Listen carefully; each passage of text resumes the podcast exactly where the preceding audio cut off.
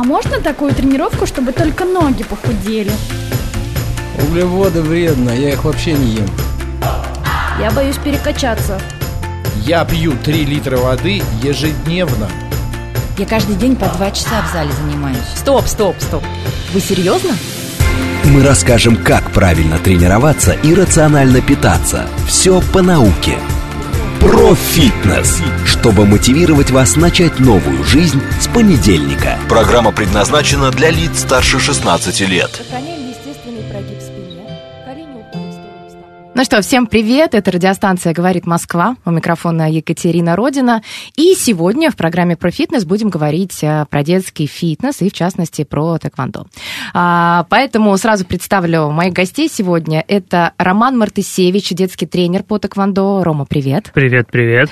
И Владимир Меркурьев, кандидат биологических наук, физиолог, эксперт, преподаватель тренерских курсов, в том числе по детскому фитнесу. Володя, привет. Привет.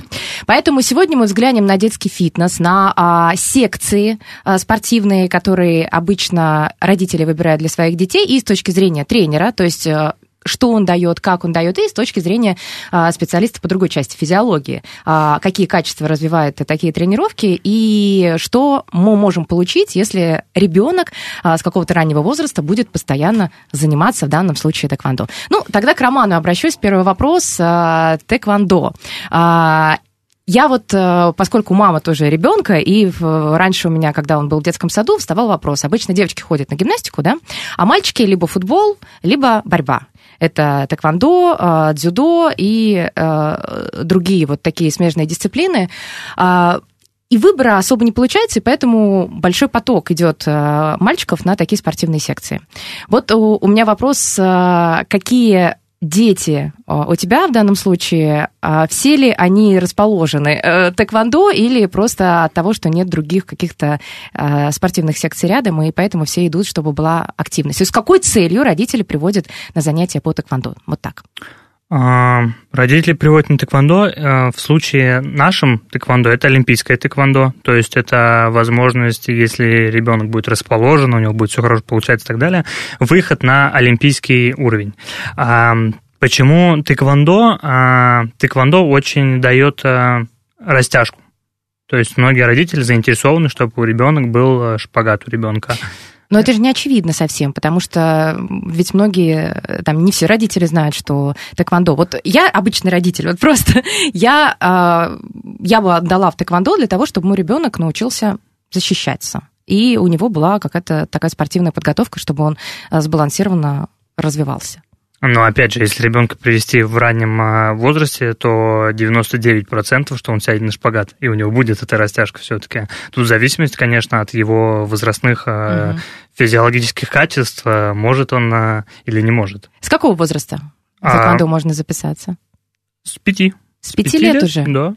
Но Ну. это скорее будет э, такая просто Это будет физкультура ОФП, ОФП с элементами, тэквондо, конечно. Ребенка надо замотивировать, надо, чтобы ему нравилось, а если он придет его сразу углубить в профессиональный спорт, конечно, и он заскучает. И вот с ним надо э, вот эти вот элементы игровые проводить э, с ОФП, и тогда он, в принципе, должен акклиматизироваться к 6-7 годам, уже осознанно понять, что ему нравится. И уже после семи лет начинается более профессиональный уклон э, в тэквондо. Да. А когда можно понять, в каком возрасте, на каком этапе будет ли успешен в этом направлении ребенок или нет? Ну, то есть есть ли у него какие-то перспективы, а, может, в олимпийском плане? А, ну вот э, выступать, например, им а, разрешено официально по, законам Федерации Всероссийской а, с 10 лет. То есть он до 10 лет э, в любом случае а, проверяет себя только на тренировках, а, в спаррингах, в соревновательных упражнениях. Вот, поэтому расположен он к этому спорту или нет, наверное, можно понять после первого выхода на соревнования. Знаете, обычно вот он вышел, показал себя, и тут э, чаще всего бывает, чтобы мотивация не падала. Обычно, если ребенок выигрывает, как показывает э, практика, то он еще очень надолго остается. А, Вот именно очень важен момент первых соревнований. А если же он э, не очень успешно, так сказать, выступил, то тут уже очень много зависит а, от родителей, от тренера как раз тоже, а, не пропадет ли у ребенка мотивация к этому. Поэтому это вот первый шаг, это первые соревнования, это вот серьезный шаг, когда ребенок понимает, да-да или нет. Отдельно про соревнования тоже чуть позже хочу поговорить, потому что есть дети, которые ну, им нравится этот процесс соревноваться друг с другом, а есть дети, которым нравится больше спокойно заниматься, нет каких-то амбиций. Но, возможно, зависит от цели родителей. А, к Володе обратиться хочу а, по поводу того, когда э, начать думать, э, если ребенка куда-то отдавать, когда начать выбирать, э, думать секцию. Вот с учетом развития мальчика, девочки 5 лет, 6 лет или уже поздно, или уже с 3 лет куда-то можно отвести ребенка, чтобы он развивался в физическом плане был сильный, выносливый. Дело в том, что у детей есть так называемые физические качества. И по факту, когда человек становится взрослым, у него эти физические качества должны быть развиты. Первое физическое качество, которое имеет сенситивный период с трех лет, это как раз-таки гибкость. Так что те виды спорта, которые направлены на развитие гибкости, они будут наиболее актуальны. Это Опять-таки, может быть тэквондо, это может быть ушу. Если мы говорим о девочках, то это как раз-таки гимнастика. Далее уже идут э, в развитии другие сенситивные периоды.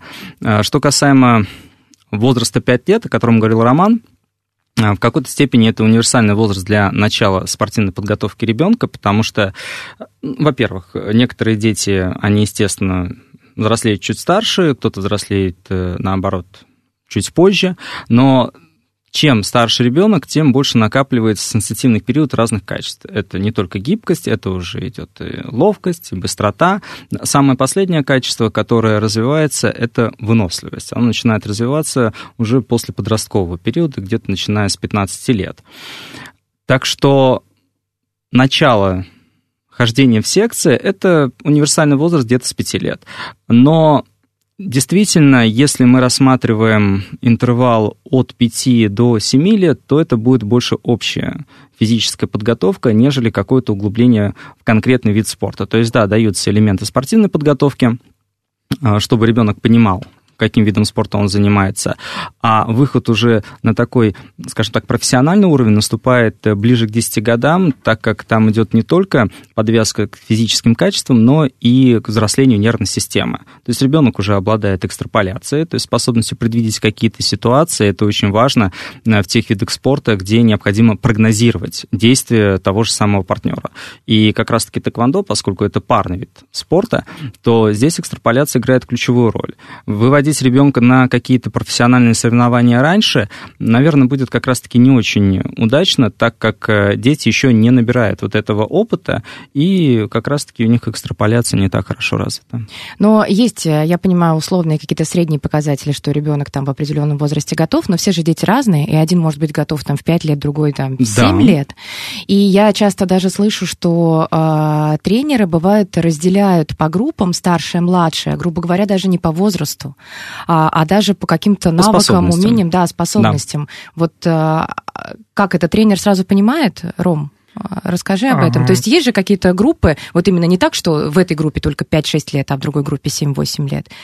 Есть какие-то по, по другому принципу? Конечно, по другому принципу тоже разделяют. В основном, в принципе, в единоборствах э, это, наверное, как раз-таки по подготовке к данному виду спорта, по физическим качествам.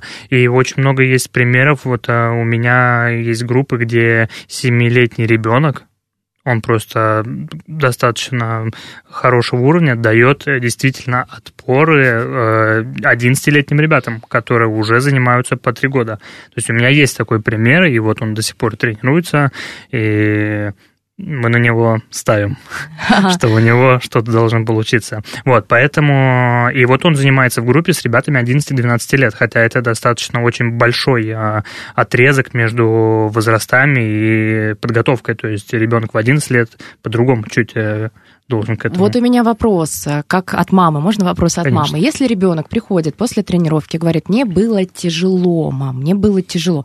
Это хорошо или нехорошо? Какие чувства должен испытывать ребенок после тренировки? То есть понять, нравится, не нравится. То есть э, он же выходит, там, может быть, тренер, он не все скажет, да, после тренировки. А дома он как-то рассказывает, что было, как ему понравилось или нет. По каким а, эмоциям я должна понять, э, что все нормально, что все идет своим чередом, и ему нравится это. Какие должны быть последствия? А, Ну, во-первых, это тоже от вас должно зависеть, какие результаты вы хотите получить от э, того, что ребенок ходит э, в ту или иную секцию.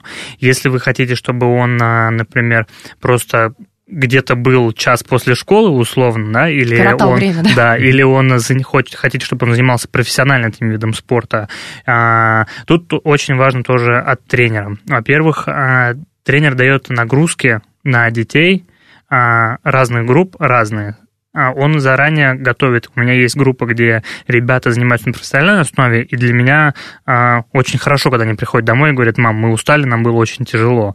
А есть, а, так сказать, подготовительные группы как раз к этому периоду, где э, не хотелось бы, чтобы они так говорили. Хочется, чтобы они приходили, мам, нам так все понравилось, мы скорее там пойдем на следующую тренировку. Да, давай супа наливай мне. Да, да, я проголодался, я голоден. Это, конечно, очень важно.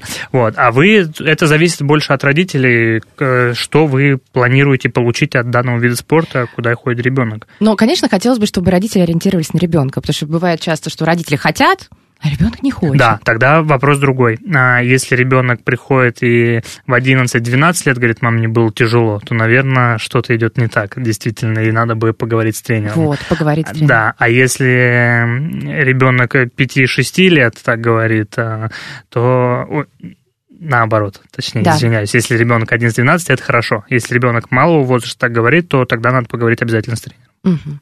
Володь, есть что добавить? Да, на самом деле тут нужно учитывать еще психотип ребенка. Дело в том, что люди делятся на разные психотипы, которые еще в свое время типовой нервной деятельности описал Павлов. И если, например, речь идет о меланхоликах, о флегматиках, то для них э, такая классическая интенсивность физической нагрузки кажется достаточно тяжелой. Тренер, конечно, должен учитывать этот момент и таких детей нагружать в меньшей степени, понимая, что результат будет, но просто времени для того, чтобы получить этот результат, потребуется чуть больше.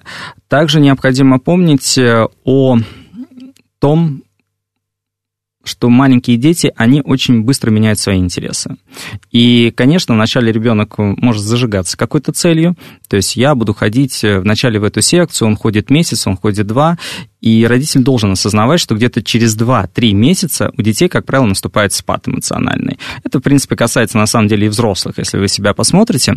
Ну, то есть это со стороны. нормально, Это не стоит нормально, переживать. это нормально, да. То есть вначале мы горим какой-то идеей, а, выходим на некий пик, делаем как можно больше, то есть погружаемся в нее, а потом начинается эмоциональный и физический спад. И здесь нужно потерпеть где-то месяц-два, и после этого создается нервная система некий тот уровень, который будет достаточно комфортный.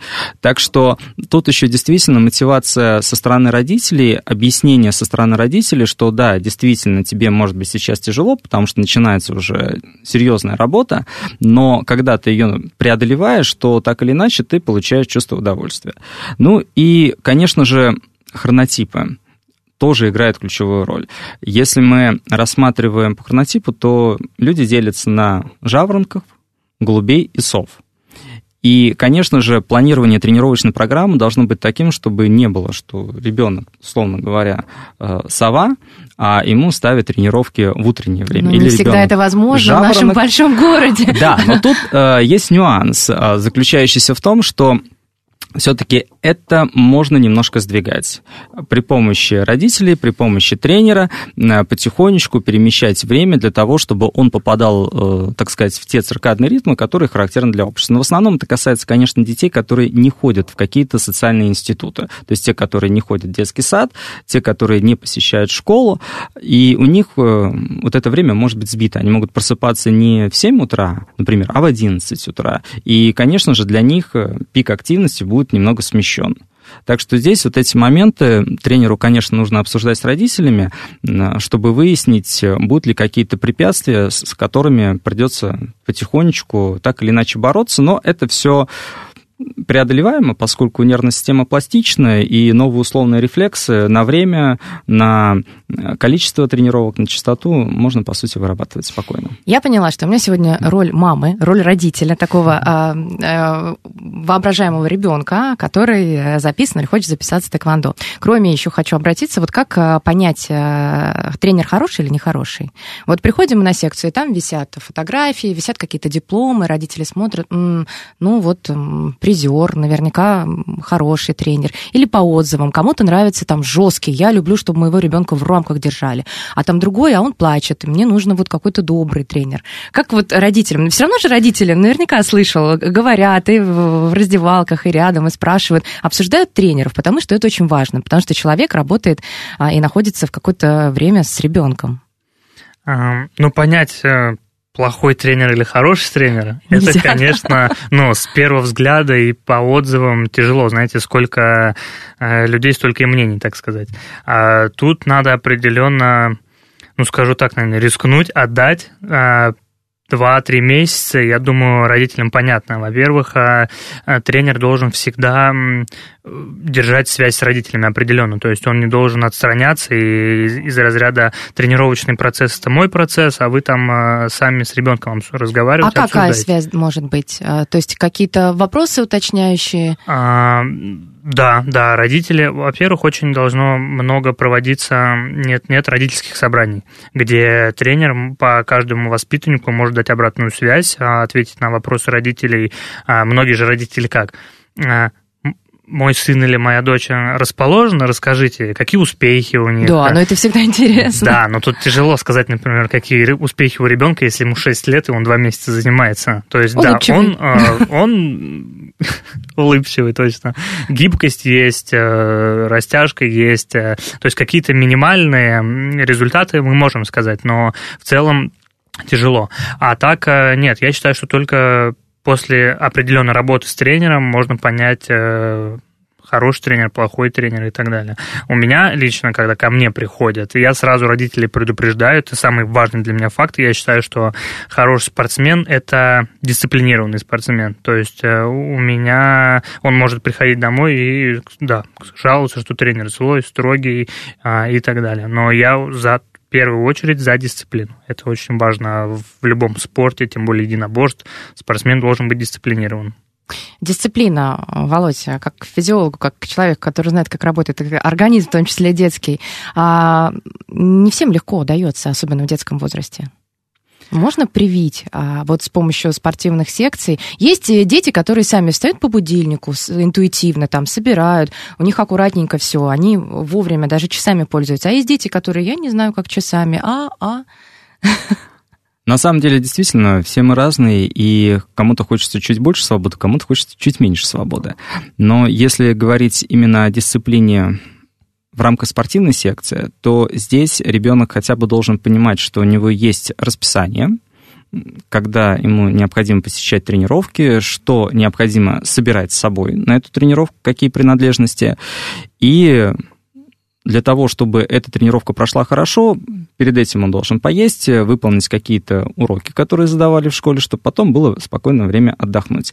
Это не значит, что дисциплина должна быть железобетонной. С другой стороны, если речь идет уже о видах спорта, где спарринги, командные виды спорта, или есть даже выезды, когда дети совместно с тренером выезжают на какие-то сборы, то здесь э, дисциплина, само собой, вырабатывается как условный рефлекс, и ребенок, он отзеркаливает поведение старших детей, поэтому хорошо, когда дети находятся совместно с более старшими воспитанниками, они видят, э, какие так сказать, правила, нормы поведения характерны для этого общества, и они начинают просто-напросто подражать. То есть ребенок, он работает по подражательному принципу. Если у него есть какой-то эталон, который демонстрирует, что вот мы делаем так, и поэтому получаем хорошие результаты, ты будешь делать так, у тебя тоже будут хорошие результаты, то это не приводит к какому-то сопротивлению. У меня тоже ребенок, и не один, и они тоже ходят в спортивные секции, причем один достаточно дисциплинированный, прям вот действительно встает по будильнику, смотрит прогноз погоды и всех оповещает об этом днем.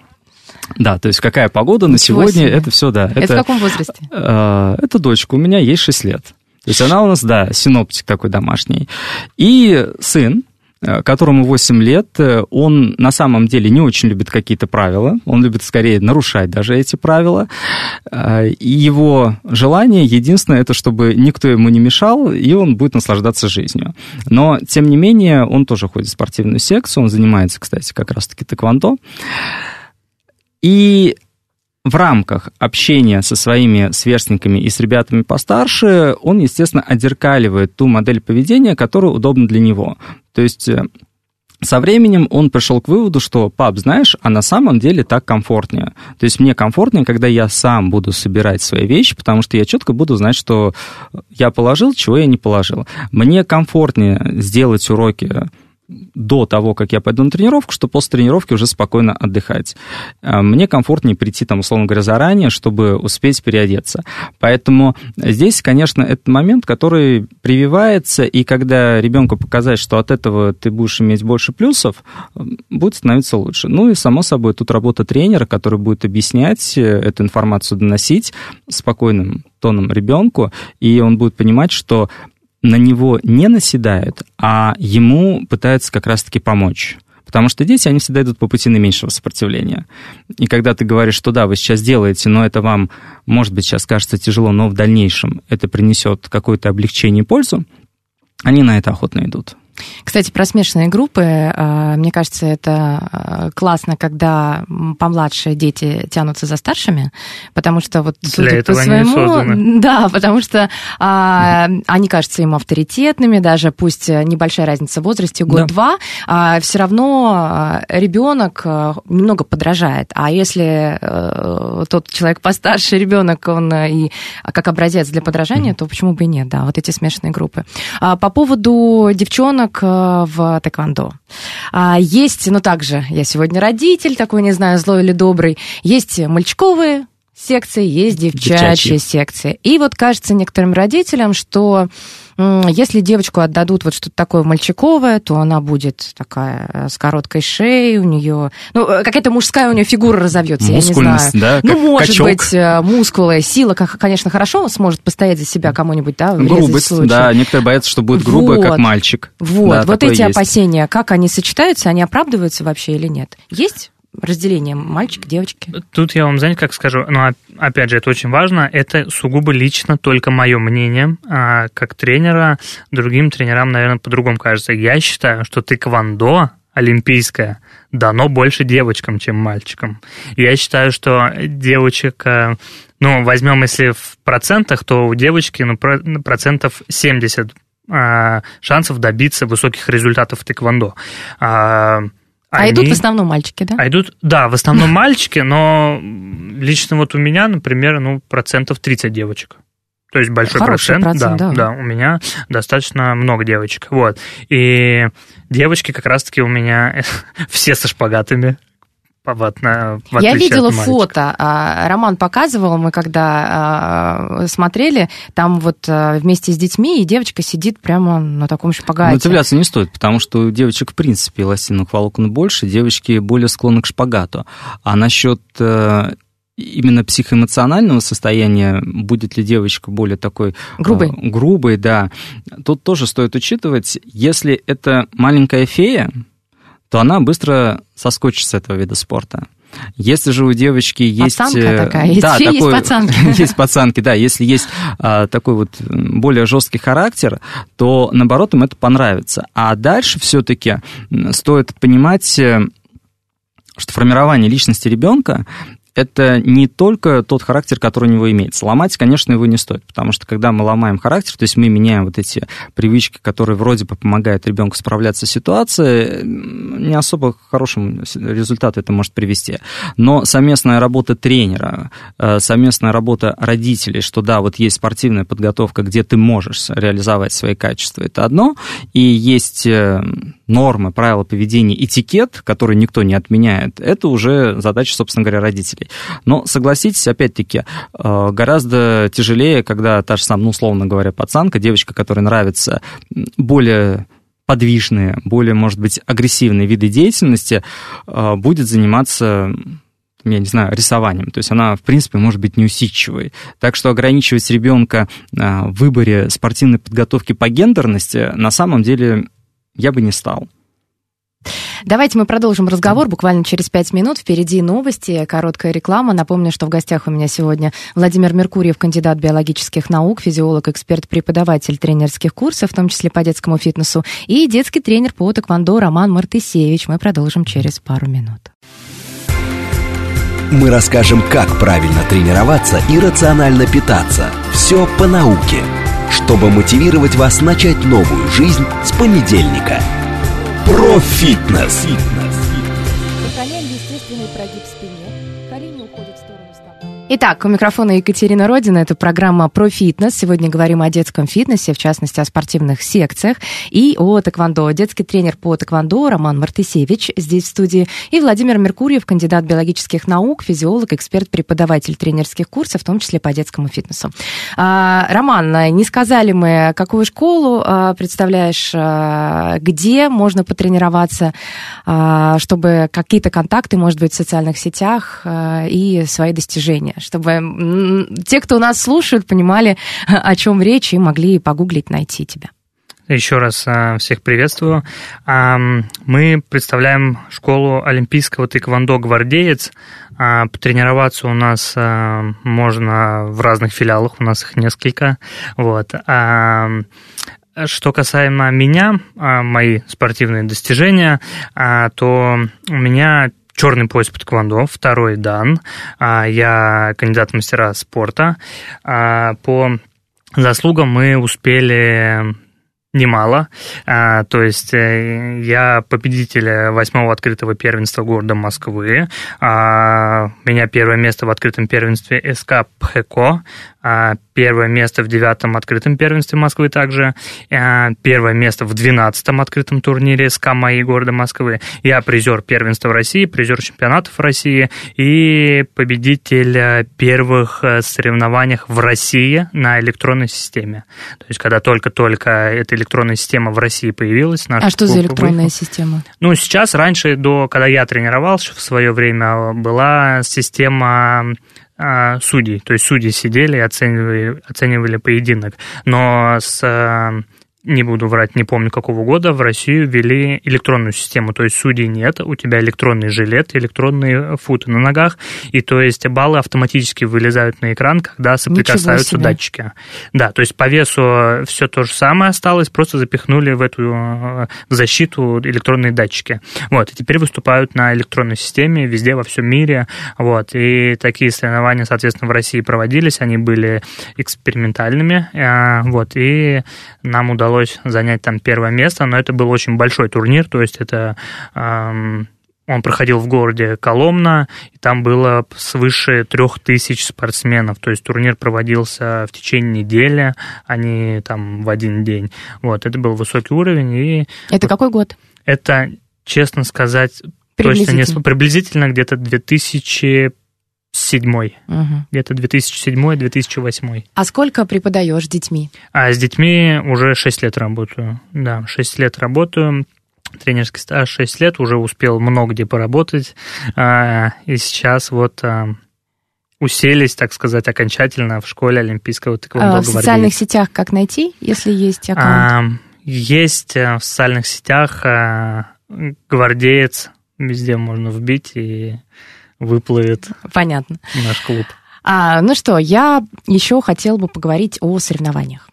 Поскольку это очень важно, а для взрослых, мне кажется, это как любой экзамен, Владимир Меркурьев подтвердит, когда предстоит какое-то испытание, а, экзамен или устройство на работу, да вообще что-то такое, когда тебя будут оценивать со стороны, это всегда волнительно. А ребенок, э, может быть, у них все проходит легче. Вот, кстати, легче, чем у взрослых, или сложнее, если а, предстоит какое-то такое вот тестирование, соревновательный процесс? Все зависит Володь. от опыта. Если, А если ребенок нет? Вот никогда не никогда. сталкивался, то на самом деле он не может делать какое-то прогнозирование. То есть у него нет опыта, он не понимает, о чем идет речь. А, Если ск- Скорее ребенок- всего, тогда не будет он волноваться. Скорее всего, да, переживать. волнения каких-то не Скорее будет, если всего, его не выпустят на соревнования. а, тренер а, не расскажет, каково это, родители не напугают, как это, и ребенок э, будет сидеть, думать, да, есть какое-то ответственное мероприятие, я должен подготовиться, выполнить какие-то определенные элементы. А, Чем старше становится ребенок, тем, собственно говоря, больше волнения появляется, но тут тоже очень интересный момент. Дело в том, что перед соревнованием есть так называемая предстартовая реакция. И эта предстартовая реакция, она может быть э, разного типа. Есть предстартовая реакция лихорадочного типа, которая развивается за несколько дней до соревнования, и, к сожалению, подходя к соревнованиям, спортсмен просто-напросто уже выгорает. Есть предстартовая реакция такого меланхоличного типа, то есть э, спортсмен знает о том, что есть соревнования, но никак э, психологически особо к этому не подготавливается, и, как правило, тоже какого-то выстрела может не произойти. Задача тренера все-таки рассмотреть, как развивается предстартовая реакция у конкретного спортсмена, и попробовать ее сместить в необходимое русло, чтобы он не перегорал раньше времени, но и чтобы он не был слишком уж спокоен перед соревнованиями. Это у что- детей и взрослых работает? это у детей и взрослых. А, Дело в том, что сама предстартовая реакция, она позволяет организму заранее подготовиться не только психологически, но и физически. То есть там, да, Мобилизоваться. наблюдаются изменения в частоте сердечных сокращений. Детей понятно, что предстартовая реакция не так выражена, как у взрослых, потому что, еще раз говорю, дети, они не особо обладают экстраполяцией, у них эта особенность пока что отсутствует до 10 лет в полном объеме. Поэтому, конечно, они будут волноваться, они будут, конечно, переживать, но это будут все-таки не такие масштабы, как у взрослых. Поэтому задача все-таки тренера понаблюдать, э, как у спортсмена проходит предстартовая реакция, у маленького спортсмена, и если что-то где-то наоборот, чуть-чуть его смотивировать перед э, самой схваткой, день соревнования, либо наоборот подуспокоить, чтобы ребенок э, собственно говоря, мог взять себя в руки и более или менее оценить ситуацию объективно. Роман, были какие-то вот э, прецеденты, связанные с соревнованиями, когда дети, может быть, что-то делали не так, вели себя до соревнований? Или они уже у вас уже все А у нас... э, подготовлены? У нас, смотрите, как происходит. Просто дело в том, то, что э, у детей, э, которые выступают на соревнованиях, у них уже на тренировках начинается вот это эмоциональное э, Мандражирование. Мандражирование, ну в каком плане? Мы их заранее готовим, то есть они на тренировках они проявляют Нет, они на а тренировках спарингуются, то есть у них есть э, э, соревновательный опыт уже на тренировках даже со своими же ребятами. Здесь больше вопрос встает о том, что ребенок выходит и выступает с незнакомым себе человеком. А к этому тоже тренера уже готовы давно, и поэтому это происходит как? Как детей готовят? А, Клубы сотрудничают и раз в неделю проводят спарринговые тренировки между клубами, где дети друг друга не знают. А, Не, там, не за медали условные закупки, а вот просто. И то есть у них уже немного хотя бы вырабатывается вот эта эмоциональная подготовка к таким вещам. И поэтому э, у меня лично не было прецедентов, когда ребенок э, приезжал и там до боя говорил, извините, я там боюсь, я не буду выступать, ну, к примеру. То есть у нас все приезжают подготовленные, готовы эмоционально. э, Вот. Единственное, вот плане выгорания бывает такое, это когда большие турниры, и часто такое бывает, что ребенок приезжает на турнир, и ему приходится сидеть по 10 часов ожидать бой. А, такое, это вот очень частая практика, и он выходит, все нормально, эмоционально и так далее, но ему, ну, не Ну, пошло. тяжело, Тяжело. конечно, он да. сидел 10 часов, ему уже ничего не хочется, он Но это, к сожалению, практика больших соревнований практически везде. Поэтому да. действительно для детей это в том числе, опять-таки, новый опыт, э, и для тренера это, как правило, тоже какая-то новая задача, которая будет стоять, что объяснить своим спортсменам, да, вот есть турниры, где требуется долгое ожидание, поэтому старайтесь не расходовать свои именно эмоциональные силы. Э, К сожалению, от этого не деться. Это да, это Профессионалы, скажу так, Проблема. профессионалы с большим опытом выступления на соревнований, они уже, у них есть эта усидчивость, это ожидание, они к этому нормально подготовлены. Ну, адаптация, они уже Да, просто знают, да, чего да. ждать. А вот дети, которые выступают э, впервые, там, условно, первый, вторые, третий там соревнования, вот им, конечно, тяжеловато еще это преодолеть, а, но тут показывает, как практика, это вот три-трое соревнований таких пройти, и у ребенка это вырабатывается, и он потом в дальнейшем к этому нормально относится. Что еще раз подтверждает, что дети это достаточно пластичные люди, которые приспосабливаются к разным условиям, главное, чтобы они были системными. И именно поэтому даже неуспешные какие-то выступления на соревнованиях, первичные, либо даже вторичные, они должны объяснять родителям, что да, такое может быть, и нужно просто накопить опыт для того, чтобы в дальнейшем можно было спокойно выступать. Но, как мне кажется, опять-таки, тренеру необходимо все-таки мотивировать ребенка, чтобы он не угасал, да, выходя там на четвертое соревнование, думая, что вот я буду выступать, а, или также выгорать перед э, схваткой, как первые два раза. Но опять-таки это э, психологическая работа тренера и родители совместная. У меня у подруги а, ребенок сначала на подобные соревнования а, хотел, но а, он хотел завоевать там, вот, хотел победить.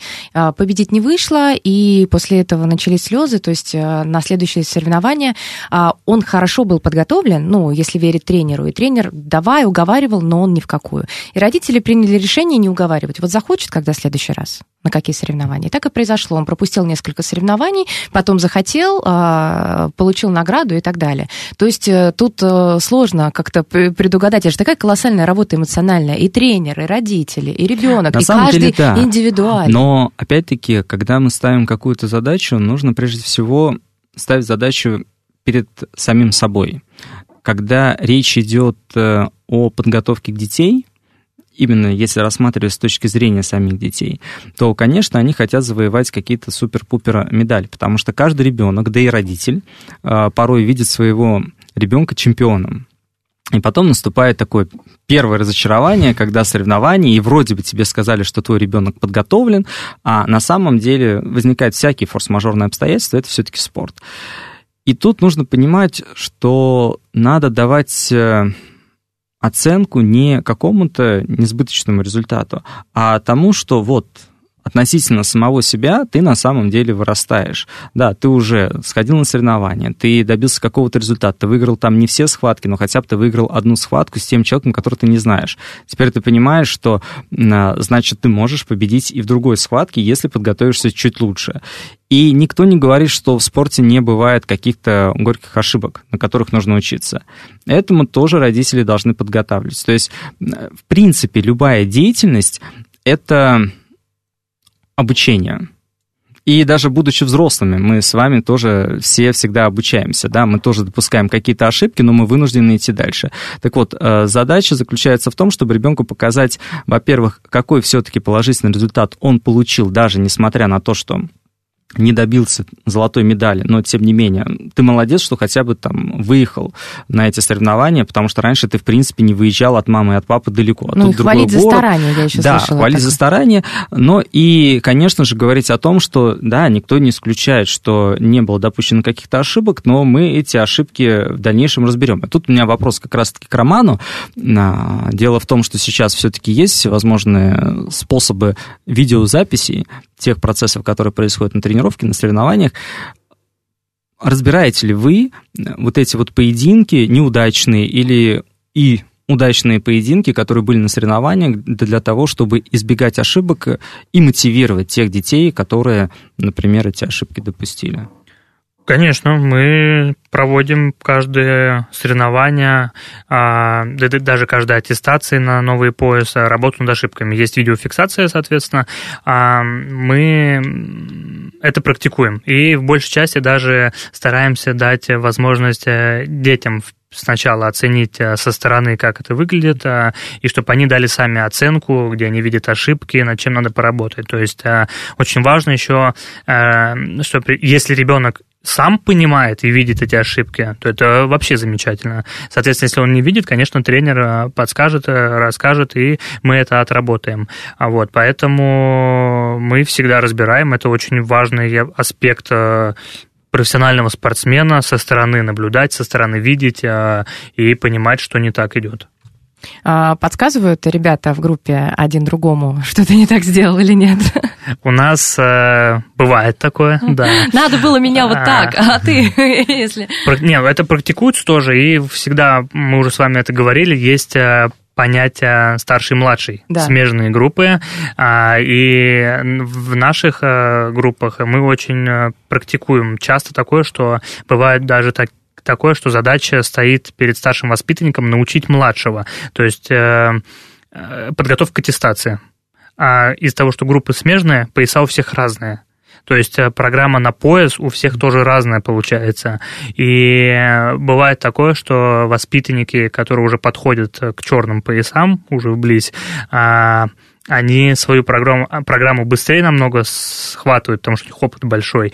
И потом э, происходит такое, что 2-3 взрослых ученика делят по группам э, весь зал, как у нас, и обучают. Соответственно, тренер потом а, просто это проверяет и делает коррекцию по технике и- Мгм. и так далее. Поэтому у нас присутствует э, такое нам мы Роман, по поводу возможных травм, чтобы успокоить родителей, я не знаю, или наоборот посеять панику, но все равно же спорт, все равно вообще можно просто идти, споткнуться и упасть. А, Я знаю, что есть страховки, да, медицинские на соревнованиях. Это практикуется? это обязательно. Без них и не допускают на соревнования. Вот. э, Это для тех, кто, может быть, не знал, потому что и беспокоится, да, э, страховки есть, э, и ребенок, ну, фактически защищен, если что-то с ним случится. Вообще, а, травматичность, насколько опасна? То есть травматично или не травматично? Просто для общей информации, тоже для родителей. Тэквондо. А, тэквондо, любой вид спорта, единоборств, он травматичен, конечно же, но а, в тэквондо, э, по моему мнению, риски минимальные. А, почему? Э, Даже от любого другого спорта взять, там, бокс условно, а, да, до 16 лет они выступают в шлемах обязательно, А, но в тэквондо а, они со всех сторон окружены в безопасности в плане защиты, то есть у них э, жилеты, шлема по новым введениям сейчас до 16 лет выступают э, на шлеме, еще маска лицо закрывает. То есть э, раньше, в мое время, в моей молодости, когда я занимался, лицо было у тэквондистов открытое, то есть возможен был удар.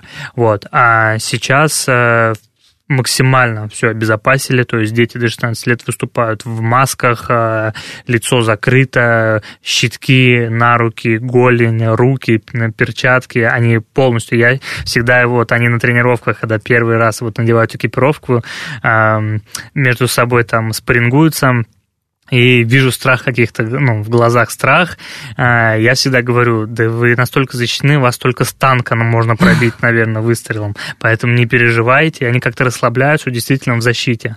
Вот, поэтому тэквондо риски минимальные, по крайней мере, до соревнований серьезного уровня, то есть до 16 лет, я считаю, что там травму получить вообще минимальные риски. Дорогой вид спорта?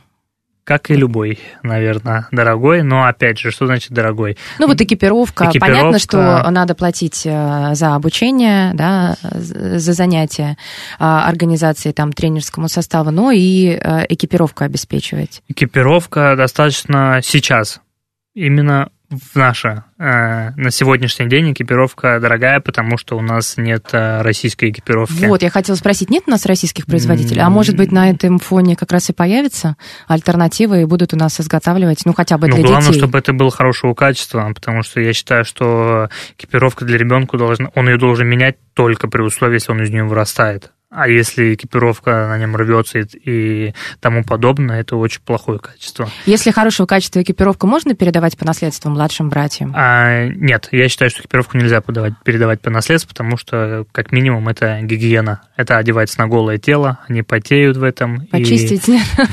Ну, я не знаю, там в химчистку отнести, может быть, но я всегда против. То есть э, э, многие родители спрашивают, а можно ли там э, приобрести амуницию ту же где-то на сторонних сайтах уже ношеную. БУ, да. Да, Мгм. я всегда настаиваю на том, чтобы это была новая, чтобы ребенку ни, никаких... У многих аллергий же сейчас дети тоже же разные. Дети И разные. Мы бывает- сейчас Володя спросим про аллергии. Частая практика бывает, что потом приходят, жалуются, что вот высыпает и еще что-то. И, конечно, это вопрос гигиены, экипировку надо проветривать. И я считаю, что у каждого должна быть индивидуальная а, новая экипировка. Правда, что иммунитет э, в нынешних условиях э, у детей ниже, Владимир. Э, ниже или Ниже, да, чем или раньше. выше? Ну вот э, моя мама скажет буквально, вот раньше мы росли, э, ели прям с грядки, ничего не мыли, и все были здоровые, бегали, а сейчас э, каждый чихает в школе, сопли льются и так далее.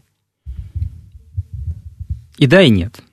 На самом деле ситуация неоднозначна. С одной стороны, больше стало аллергических реакций, и вроде бы это, наоборот, чрезмерная активация иммунитета. С другой Может стороны... быть, раньше не замечали, просто не придавали? Нет, нет, э, дело не в Действительно этом. стало Дело в том, что да, действительно аллергиков? стало больше, и, в принципе, возрастает количество аутоиммунных патологий у детей.